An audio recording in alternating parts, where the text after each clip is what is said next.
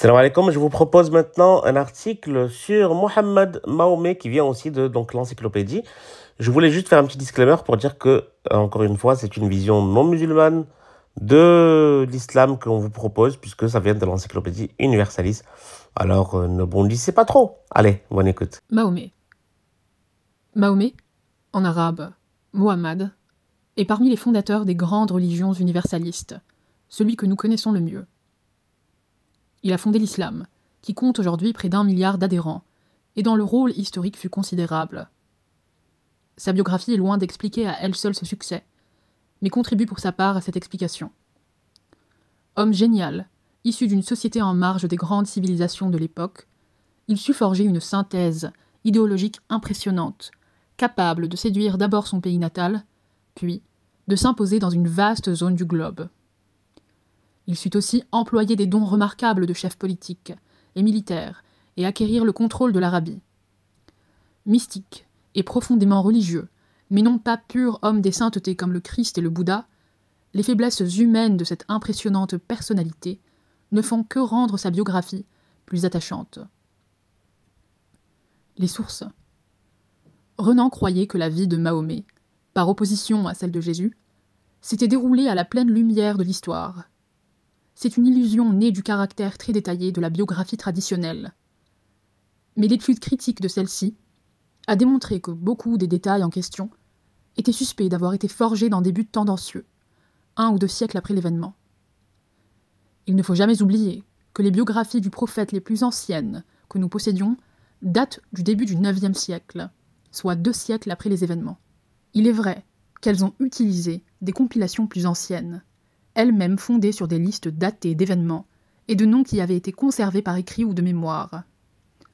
Elle cite comme source des traditions orales transmises depuis les événements par les chaînes de Garant. Mais nous n'avons aucune garantie de la fidélité de cette transmission, ni même de sa réalité.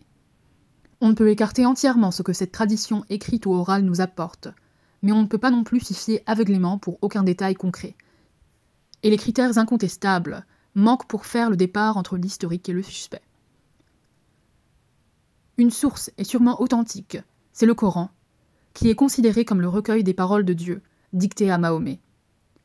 Mais son texte est en grand désordre, on ne peut y rétablir qu'avec peine et avec bien des incertitudes l'ordre chronologique. Les événements de la biographie du prophète n'y sont évoqués que de façon allusive, c'est donc une source difficile à utiliser. Les biographies classiques les plus anciennes, sont celles d'Ibn Ishaq, que nous ne connaissons que par l'adaptation, abrégée d'un de ses élèves indirects, Ibn Isham, celle de Waqidi, réduite au récit des campagnes du prophète, celle de son secrétaire, Ibn Sa'd, enfin celle de l'historien compilateur, Tabari, qui utilise uniquement des écrits antérieurs. Occasionnellement, des renseignements de valeur anciens ont pu parvenir par intermédiaire jusqu'à des ouvrages postérieurs. Une critique soigneuse des sources est nécessaire. Au minimum, les faits sur lesquels s'accordent des sources de tendances divergentes, même quand elles les interprètent différemment, les faits aussi qui contredisent les idées ultérieures, doivent être considérés comme assurés. En essayant de comprendre les démarches d'où résultèrent ces événements, en utilisant le texte coranique qui, pour des non-musulmans, ne peut être que l'émanation inconsciente de l'intellect et de la sensibilité du prophète, en tirant parti prudemment des informations de la tradition que leur accord avec le résultat de ces démarches peut plus ou moins authentifier, on peut aboutir à une représentation vraisemblable de la biographie et même de la psychologie de Mahomet. Avant la révélation. On sait très peu de choses sûres concernant la vie du prophète avant la révélation. C'est là-dessus que la tradition ultérieure a le plus brodé et fabulé. Elle place en général, mais il y a des variantes. Sa naissance, en 571 de notre ère, suivant des calculs très douteux. Il est possible que la seule base sûre en soit l'indication qu'il était né du vivant de l'empereur Perse Corso Ier, soit avant 579. Son nom, Mohammad, le loué, était assez courant. Il était fils d'un nommé Abdallah et d'une mère appelée Amina. Abdallah appartenait à la tribu de Quraysh, spécialisée dans le commerce international, qui habitait la ville de Mecca située dans une vallée aride, impropre à l'agriculture. Cette ville ne subsistait que grâce à ce commerce et au profit découlant du pèlerinage à son temple local. Des pèlerins nombreux y affluaient, et commerçaient par la même occasion. On vénérait au centre du temple un bâtiment plus ou moins cubique, la Kaaba, où étaient rassemblées de nombreuses idoles et encastrée une pierre noire d'origine météorique, supposée réceptacle du divin, comme c'était souvent le cas chez les Sémites. Mohammed perdit son père et sa mère peu après sa naissance. Il appartenait au clan de Hachim, qui aurait eu auparavant la prédominance à Mecca, mais qui l'aurait perdu en temps de sa jeunesse. Orphelin peu fortuné, il fut recueilli par son grand-père, Abd al-Muttalib, puis par son oncle, commerçant aisé, Abu Talib. Celui-ci l'aurait emmené avec lui dans ses voyages d'affaires, notamment en Syrie. Mais ces voyages ont été tellement ornés de légendes par la tradition qu'on ne peut savoir si le fait lui-même est exact.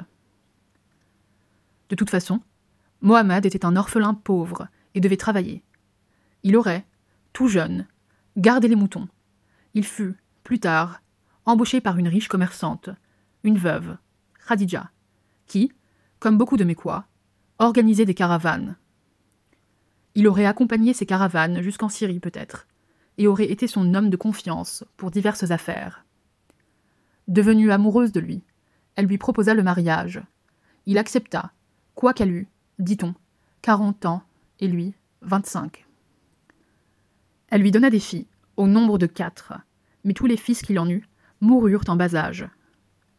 Mohammed devient ainsi un homme aisé, et même un notable considéré il adopta son cousin Ali, fils de l'oncle Abu Talib, et un esclave que lui avait donné Khadija, et qu'il a affranchi, Zaïd, de la tribu arabe des Kalbes, en grande partie chrétienne. Le non-musulman peut essayer de comprendre, en utilisant les sources selon la démarche indiquée ci-dessus, les conditions psychologiques qui préparèrent la révélation. Si Mohammed fut un homme intelligent, mesuré, équilibré et très réaliste, il n'en était pas moins doté d'un tempérament nerveux, passionné, fiévreux, plein d'aspirations ardentes. Ce côté de sa personnalité dut être accentué dans sa jeunesse par des insatisfactions multiples. Il avait été pauvre et rendu sensible par là à la détresse des pauvres. Son mariage exclusif avec une femme âgée devait entraîner des frustrations au milieu d'une société où les notables utilisaient largement la polygamie.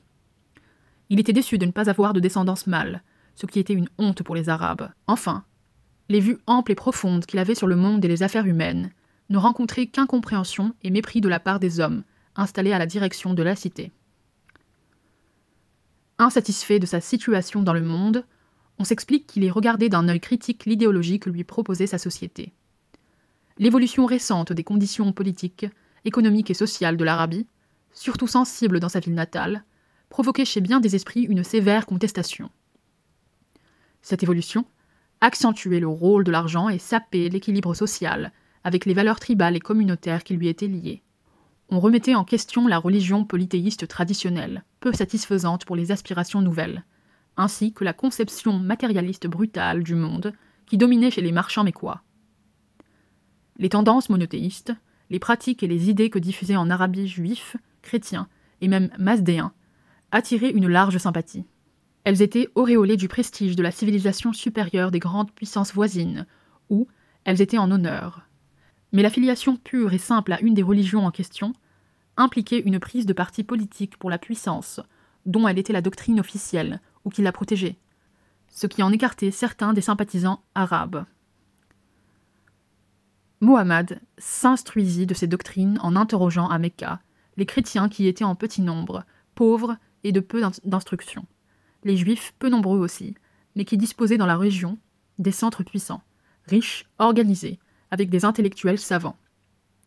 Il apprit sur l'histoire biblique bien des choses, non sans déformation, soit par suite des malentendus, soit parce que ses interlocuteurs étaient eux-mêmes peu instruits ou appartenaient à des sectes aberrantes.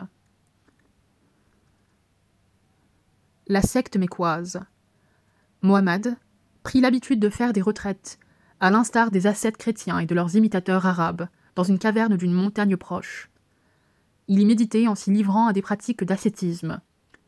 Un jour, vers l'an 610, il eut une vision. Comme le surgissement de l'aube, il entendit une voix. Il vit, selon la tradition, l'archange Gabriel, Djibril en arabe, qui lui transmettait des paroles de Dieu. D'abord effrayé, suspectant un piège de Satan, Il s'habitua peu à peu à recevoir ces paroles. Il les répéta à son entourage et, plus tard, les dicta à un secrétaire. C'est leur notation écrite plus tard, mise en ordre qui devait former le Coran.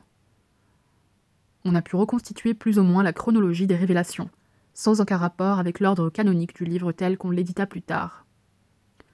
Au début, en un langage saccadé, sonore, ardent, la voix d'en haut dénonçait surtout les riches et les puissants, les marchands mécois, fiers de leur fortune, avides d'en jouir.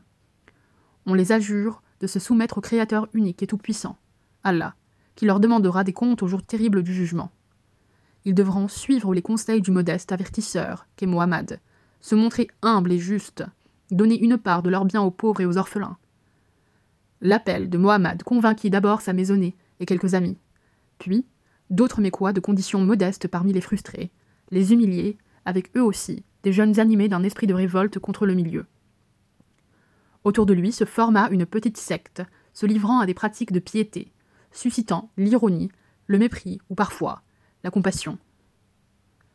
Le passage à l'hostilité déclarée semble avoir suivi une tentative faite par Mohammed, inconsciemment semble-t-il, pour regagner l'estime de ses concitoyens, en accordant quelque place à des divinités locales à côté d'Allah, que les Arabes reconnaissent déjà comme un dieu parmi d'autres.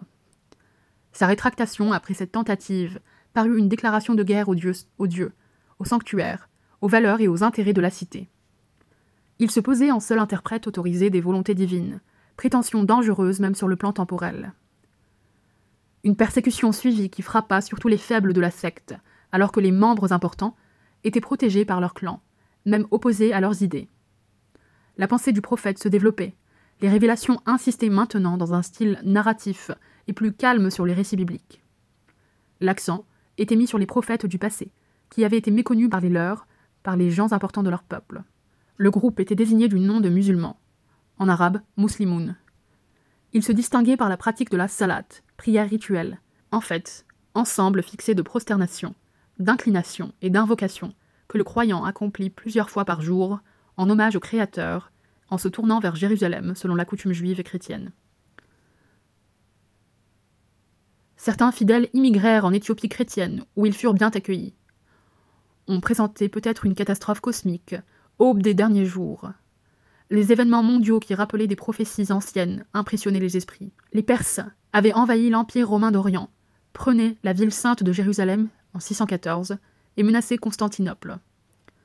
En 619 moururent coup sur coup deux protecteurs de Muhammad, son oncle Abu Talib et sa femme mère Khadija. Abu Talib fut remplacé à la tête du clan de Hashim par un autre oncle, Abu Lahab, très mal disposé pour son neveu. Muhammad chercha un refuge. Après plusieurs essais sans résultat, il entra en contact avec des habitants de Yatrib, une oasis située à environ 350 km au nord-ouest de Mecca, qu'on appelait aussi Médine, Al-Madina, la ville. Deux tribus arabes, les Aus et les Khazraj, s'y combattaient sans arrêt, avec l'appoint fluctuant de trois tribus juives qui avaient établi un centre intellectuel important. Ces luttes continuelles faisaient tort à la culture des palmeraies et des champs dont tous tiraient leur subsistance. Des mandataires des deux tribus arabes conclurent un accord avec Mohammed. On l'accueillerait à Médine et il y rétablirait la paix, jouant un rôle d'arbitre inspiré de Dieu dans les disputes tribales. Les fidèles mécois partirent pour Médine. Les derniers, Mohammed et son conseiller préféré, Abou Bakr, partirent en cachette, arrivant à Médine le 24 septembre 622. C'est l'année de l'Égir, Ijra, émigration et non fuite. L'état de Médine. Muhammad révéla à Médine des qualités insoupçonnées de dirigeants politiques et de chefs militaires. Il devait subvenir aux ressources de la nouvelle communauté que formaient les émigrés mécois et les auxiliaires médinois qui se joignaient à eux. Il recourut à la guerre privée, institution courante en Arabie où la notion d'État était inconnue. Muhammad envoya bientôt des petits groupes de ses partisans attaquer les caravanes mécoises, punissant ainsi ses incrédules compatriotes et du même coup acquérant un riche butin. En mars 624, il emporta devant les puits de Badr une grande victoire sur une colonne mécoise, venue à la rescousse d'une caravane en danger. Cela parut à Muhammad une marque évidente de la faveur d'Allah. Elle encouragea sans doute à la rupture avec les Juifs qui se fit peu à peu. Le prophète avait pensé trouver auprès d'eux un accueil sympathique, car sa doctrine monothéiste lui semblait très proche de la leur. La charte précisant les droits et devoirs de chacun à Médine conclut, au moment de son arrivée, accorder une place aux tribus juives dans la communauté médinoise. Les musulmans jeûnaient le jour de la fête juive de l'expiation, mais la plupart des juifs médinois ne se rallièrent pas. Ils critiquèrent au contraire les anachronismes du Coran, la façon dont il déformait les récits bibliques. Aussi, Muhammad se détourna-t-il d'eux. Le jeûne fut fixé au mois de Ramadan, le mois de la victoire de Badr, et l'on cessa de se tourner vers Jérusalem pour prier. L'activité de Muhammad suscitait au fur et à mesure qu'elle s'affirmait plus indépendante l'opposition, non seulement des païens et des juifs, mais aussi celle de Médinois qui avaient accepté la validité de ces révélations. Derrière leur chef de file, Ibn Ubayy, ces gens qu'il appelait les docteurs ou les hypocrites, multipliaient les objections à ses actes, les réticences sur son pouvoir grandissant, critiquaient les émigrés mécois musulmans. Muhammad supprima peu à peu les appuis par cette opposition. Peu après Badr, des poètes médinois païens qui avaient injurié le prophète furent assassinés, et le clan juif de Kainuka, à la suite d'une querelle engagée sur un motif trivial, fut expulsé de Médine et ses biens confisqués. En mars 625, devant la colline d'Uhud, aux portes de Médine, une armée mécoise prenait la revanche de Badr, mais les Mécois n'exploitèrent pas leur succès. Muhammad expulsa alors encore une tribu juive de Médine. Les Nadirs soupçonnés de mauvais desseins. Ils purent remporter beaucoup de leurs biens. Un dernier effort fut tenté par les Mécois sous le commandement du subtil Abu Sufyan du clan Umayyad. Trois armées convergèrent sur Médine. Muhammad recourut à une innovation militaire inconnue dans cette partie de l'Arabie, le creusement d'un fossé pour arrêter les assaillants. Ceux-ci, mal préparés pour un siège, finirent par partir. Muhammad profita de ce succès pour éliminer de Médine en la faisant massacrer, la dernière tribu juive qui y restait, les Kouraïza, qu'il accusait d'un comportement suspect. Son pouvoir était définitivement consolidé, il semblait invincible. Pendant ce temps, ses idées avaient évolué, et la religion qu'il prêchait s'était nettement arabisée. Il se rattache directement à Abraham, dont il a découvert qu'il était l'ancêtre des Arabes par Ismaël, aussi bien que des Juifs, qu'il n'était ni juif ni chrétien, mais comme lui un monothéiste pur. Il s'agit pour les Arabes de retrouver cette foi, non de s'aligner sur des religions étrangères. À Ismaël et à son père se trouve attribuée la fondation de la Kaaba, l'énigmatique maison, située au centre du sanctuaire mécois. Les générations postérieures sont accusées de l'avoir défigurée, en y introduisant des idoles. La prière doit s'orienter maintenant vers la Kaaba, qu'on espère libérer et épurer. La révélation prend des positions nettement anti-juives, en insistant sur la personne de Jésus, grand prophète né d'une vierge, mais non pas Dieu. Les Juifs sont accusés d'avoir calomnié sa mère et voulu le tuer, mais en vain car un fantôme lui fut substitué sur la croix, emprunt à l'hérésie docétiste. Muhammad est devenu un véritable chef d'État grâce à son prestige religieux et à la force de ses disciples armés. La nouvelle communauté est pourvue par la révélation de dispositions juridiques, par exemple sur les peines et les successions, la richesse du prophète s'accroît par des dons et par sa perception du cinquième du butin. Il finit aussi par exiger des tribus vaincues des contributions régulières. Des pactes sont conclus avec des multiples tribus arabes qui, en même temps, font acte d'adhésion, souvent du bout des lèvres à l'islam. Peu à peu se constitue, plutôt qu'un véritable État, toute une zone d'influence que Mohamed domine par des moyens surtout diplomatiques. Elle embrasse bientôt toute l'Arabie. Mohammad cherche surtout à attaquer obliquement sa ville natale et à l'isoler. Abu Sufyan et les Mécois, d'esprit politique, comprirent bientôt qu'ils avaient intérêt à s'entendre avec lui, maintenant qu'il accordait une grande place à leur sanctuaire. En mars 628, il se présenta devant Mecca avec une troupe non armée pour faire le pèlerinage. Un pacte fut conclu remettant celui-ci à l'année suivante, mais stipulant une trêve de dix ans. En janvier 630 enfin, les armées musulmanes occupaient la ville à peu près sans opposition. Le dernier adversaire sera lié, recevant en récompense de grosses parts de butin et de hautes fonctions. Toute l'Arabie entrait rapidement dans ce quasi-État médinois, le système dirigé par Mohammed qui, imposant la cessation des razzias entre tribus, contraignait à chercher ailleurs de nouvelles ressources. Des expéditions furent lancées sur les marches byzantines de Palestine, sans grand résultat. Mohammed mourut de façon inattendue après une courte maladie, le 8 juin 632 à Médine. Ses conseillers surent prendre en main sa communauté et empêcher la désagrégation et l'effondrement qu'ont pu craindre un moment. La personnalité et le rôle de Mahomet dans l'islam. Si le développement postérieur de l'islam est dû aux circonstances, pour ceux qui n'y voient pas la main de Dieu, une part importante de son succès vient néanmoins du génie de Mohammed. On peut le créditer d'une grande intelligence, d'une habileté et d'une ténacité remarquables, d'un sens très fin des hommes et des situations. Au début, une flamme ardente l'emporte, l'indignation le brûle et s'exprime en une véhémente poésie. Certes, le succès le gâta quelque peu. Il en vint à croire un peu trop facilement à des inspirations qui satisfaisaient ses penchants naturels. Mais il n'y a pas de raison majeure de mettre en doute sa sincérité jusqu'au bout. Il faut tenir compte des mœurs du temps et de son pays pour juger certains de ses actes atroces ou quelque peu hypocrites. On voit là surtout la dégradation habituelle de la mystique en politique, avec toutes les suggestions pernicieuses de la raison d'État. Il montra en bien des cas de la clémence, de la longanimité, de la largeur de vue et fut souvent exigeant envers lui-même. Ses lois furent sages, libérales, progressives par rapport à son milieu. Sa vie privée influa sur des déterminations et même sur ses idées. Après la mort de Khadija, il épousa une veuve, bonne ménagère, Saouda, et aussi la petite Aïcha, fille d'Abou Bakr, qui avait à peine une dizaine d'années.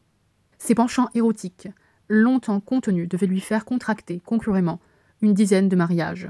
Cela n'alla pas sans jalousie, intrigue et parfois scandale avec d'opportunes interventions d'Allah. Le groupe constitué par sa fille Fatima et Ali, qui épousa celle-ci, était hostile à celui que formaient deux des coépouses du prophète et leur père, Abou Bakr et Oumar, conseillers de celui-ci. Cette rivalité devrait avoir de graves conséquences plus tard. La glorification de Mohammed devait aller croissant après sa mort. Symbole de l'unité, de la nouvelle foi, il se vit attribuer des charismes de plus en plus éminents, en particulier pour le placer au moins à égalité avec les fondateurs des autres religions. Un véritable culte s'organisa autour de sa personne et ses reliques furent particulièrement vénérées.